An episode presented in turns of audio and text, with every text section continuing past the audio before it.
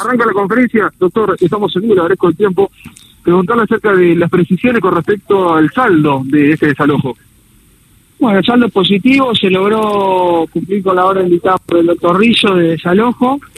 Eh, el mismo se hizo en las primeras horas de la mañana, cuando ya había salido el sol, y mm, prácticamente una hora, una hora y media concretamos el, el desalojo total del predio preguntarle acerca de la cantidad de, detenidos, heridos y todas las circunstancias que rodearon a este operativo. Por el momento hay 36 aprendidos y algunos identificados más. Se está procediendo a la identificación bien de todos. Heridos eh, de carácter menor, algunos policías con algunas eh, contusiones en la cabeza, con piedrazos y cortes. Eh, alguna persona que pisó unos dispositivos trampas que habían puesto en dentro del predio los ocupantes, que también resultó ser ocupante. Eh, una herida leve en el pie, pero nada grave. Las personas que son aprendidas, en qué dependencias están y en qué momento van a recuperar su verdad. Por el momento están siendo identificadas en el lugar del hecho y luego van a, van a ser tratadas para plata.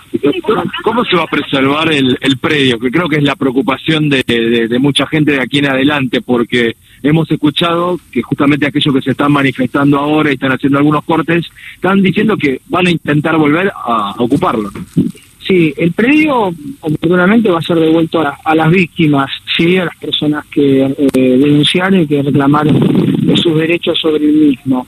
Si una persona vuelve a ingresar, va a cometer un nuevo delito de usurpación y en este caso vamos a tener gente esperando para proceder a la aprehensión por una comisión del delito de usurpación. ¿Va a tratar de manejar la policía entonces? Sí.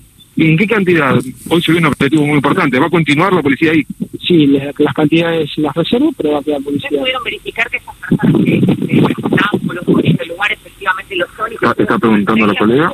Vamos a escuchar la palabra del fiscal. Sí, Nico. La propiedad de este terreno. El delito penal de usurpación no protege la propiedad protege el goce, uso y uso pacífico de un inmueble. Una persona que no es el propietario, pero por ejemplo es un inquilino, no puede ser echado de ese lugar porque eh, la justicia imputaría a esa persona que lo expulsa por un delito de usurpación.